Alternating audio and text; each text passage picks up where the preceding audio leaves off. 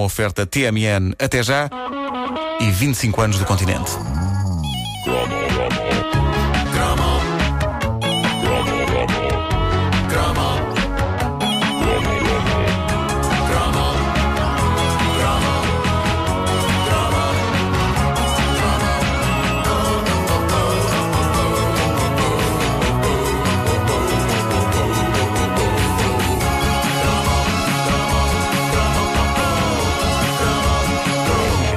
1986 foi um ano politicamente carregado para a petizada. Não só para a petizada, mas para todo o país. Porque ninguém esquece as presidenciais desse ano que opuseram Mário Soares a Freitas do Amaral. Soares é fixe versus para a frente Portugal. Na verdade, a coisa só era verdadeiramente política para os adultos. Para nós que andávamos na escola, as presidenciais de 86 foram uma espécie de um derby, de um jogo épico que só E, podia ter um E vencedor. havia autocolantes. Era Havia, havia. E era, era giro estar de um lado ou do outro, eh, esperando que fosse o nosso lado que ganhasse. Não porque gostássemos particularmente quer de um, quer de outro candidato.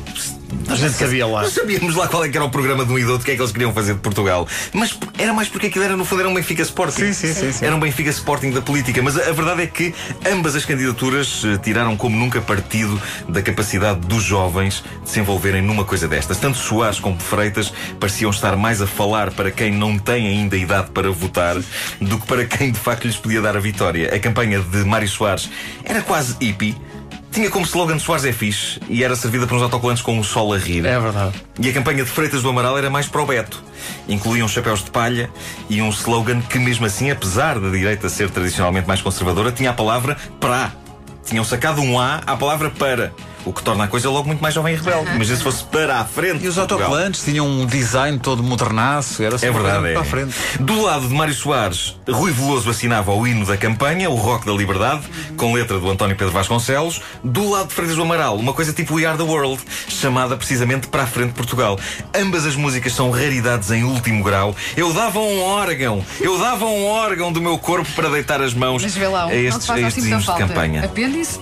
É um apêndice autografado, um apêndice autografado, ainda tenho, ainda tenho. Pá, era giro arranjar essas, essas músicas de Era, facto. era se alguém tem, é para que envie, envie para cá, Ah, porque são mesmo grandíssimas raridades. Eu lembro-me que a canção do Rui Veloso dizia: Ai que bom nós podermos discordar, podemos mudar de sítio de paixão.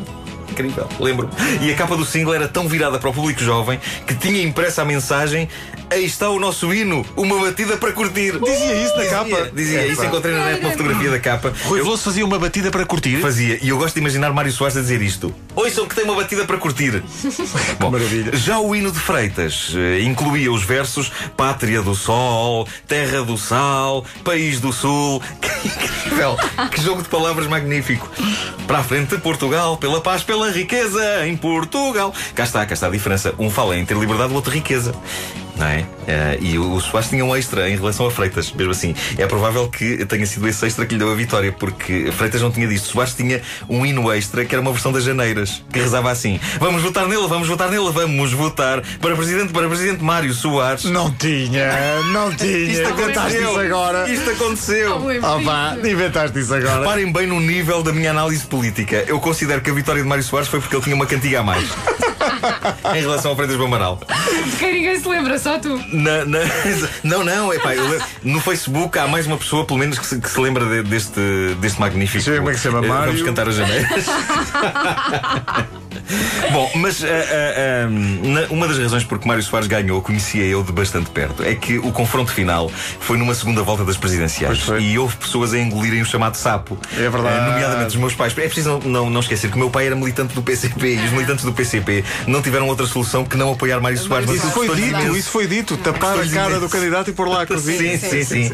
Ah, foi, por- acho que foi para o Álvaro Foi, Cunhal que dizia. Sim, sim, pá, foi lendário isso. E, e- e a eleição e- decidiu-se por pouquíssimos votos. Foi, foi renhidíssimo. Ah, e eu delirei com esse momento porque eu era fã do Reveloso e assim já podia ouvir o Rock da Liberdade sem sentir que estava a desiludir os meus pais, não é? Ah, eu estava na altura na escola secundária de Benfica, hoje escola secundária José Gomes Ferreira, e a escola estava literalmente forrada a autocolantes do Freitas do Amaral e do Mário Soares. E havia tensão no ar. No meu caso pessoal, uma das razões porque eu apoiava Soares era porque o meu maior arqui-inimigo da escola apoiava Freitas. Ah, isso, é eu razão- apoiaria sempre o oposto ao que ele apoiasse. Exato. Uh, antes que, que Mário Soares, que nunca nos ouve, de certeza. Claro que pensar, sim, "Ah, é isto claro que sim. E Freitas Amaral também, esta Pois, hora, pois, pois, na pois, Quinta é da. Marinha. Ahm, ora bem, eh, eh, eh, este tipo, o meu arqui-inimigo escolar, eh, foi a única pessoa que me levou em tempos na escola, ainda antes destas eh, eleições, e a mim, que sou tão pacífico, a andar à pancada. Tu andaste a pancada. Houve pera? Andei à pancada com ele, mandei-o para dentro de uma vala, com os nervos. Depois fugiste. Eu fugi. Ele era mais forte que eu, ah, embora mais gordo, o que significava que se mexia pior. E por isso a vitória de Mário Soares em 1986 para mim é fundamentalmente isso. É a vitória sobre esse uh, bucha infame. eh, Diz o nome, pá, diz o nome! não me a sério que eu não me lembro do primeiro nome dele, só me lembro do apelido. Ah, mas pronto, enfim. Não, no, no fundo, aquilo foi uma, uma, uma, uma pequena vitória para mim, localizada no recreio da escola, mas a verdade é que foi também uma vitória eh, à escala nacional, porque foi ép- épico, foi a minha motivação política. Eu queria que Soares ganhasse para ver esse meu colega derrotado e destruído, Eh, como se todo o país tivesse votado para dar cabo dele. Eh, nunca se foi tão egoísta e tão particular e específico numa eleição. Portanto, peço desculpa, professor Freitas do Amaral e Dr. Mário Soares, mas o vosso combate para mim não era sobre vocês, era eu contra aquele tipo. E eu ganhei. eu ganhei. Ele ficou arrasado, arrasado. Também levei logo um soco no estômago. Depois logo no dia a seguir. Bom, ah, mas à parte do meu caso particular, aquelas eleições foram ah, de facto históricas, foram renhidas, foram as primeiras onde eu acho que se pode falar em Portugal de marketing eleitoral. Ah, como aponta, aliás, e muito bem um ouvinte nosso, o Rodrigo Saraiva. e se é verdade que Soares tinha um hino de campanha a mais em relação a Freitas, vamos cantar as janeiras, Freitas tinha uma capacidade de mobilização dos seus jovens apoiantes que era uma coisa extraordinária. E o Rodrigo Saraiva lembra que em 86 estava a decorrer o Mundial de Handball no pavilhão do Inatel. E na meia final aparece à porta um grupo de 50 pessoas, todas equipadas com os chapéus de palha, as t-shirts e as bandeiras de Freitas do Amaral. E diz o Rodrigo que quando foi dito a essas pessoas que não podiam entrar, não podiam ir para ali fazer campanha eleitoral, uma delas explicou que não havia nas coisas deles qualquer referência a Freitas do Amaral ou qualquer apelo ao voto. Nos chapéus, nas t-shirts e nas ban- nas bandeiras só se lia para a frente de Portugal e essa frase servia para apoiar a seleção portuguesa de handball. É verdade, a E seleção eles ficaram eu- sem argumentos. Seleção que eu associo para sempre ao nome de Paulo Bunze. Era um Não, não é estranho, jogador. Ah, no final do jogo, aquela malta toda invadiu o campo, supostamente para apoiar a passagem da seleção portuguesa à final, mas o que é certo é que na televisão o que se viu foi, um um grupo de apoiantes da campanha para a frente de Portugal a dar nas vistas. Isto é extraordinário, extraordinário. Eu confesso que ah, andava com autocolantes a dizer Soares é fixe, sabia cantar o rock da liberdade do Rui Veloso, mas ah, já não é a primeira vez que falo publicamente sobre isto. As eleições de 86, para mim, são manchadas por uma situação de algum desgosto. É que o grande rosto da campanha de Freitas do Amaral era alguém que eu muito prezava e ainda prezo, Nicolau Breiner. João Godunha. O homem do Eu Sou o Nico. Eu adorava as coisas que ele fazia na TV e via-o agora do lado de lá da barricada a apoiar o meu teu- colega. o teu colega, meu a apoiar o teu arqui-inimigo. No fundo estava a apoiar o meu arqui-inimigo. Nico estava feito com o teu O inimigo Nico da estava- escola. É verdade. E isso desgostava-me de uma forma que se arrastou durante anos. Felizmente, há uns meses, o Nicolau Berner veio ao primo. E aqui mesmo aos microfones da comercial pude desabafar no ombro de Nicolau Brenner sobre o E desgosto que qual, ele qual a reação dele? Riu-se. Riu-se de mim. É um senhor, Nicolau Brenner é um senhor.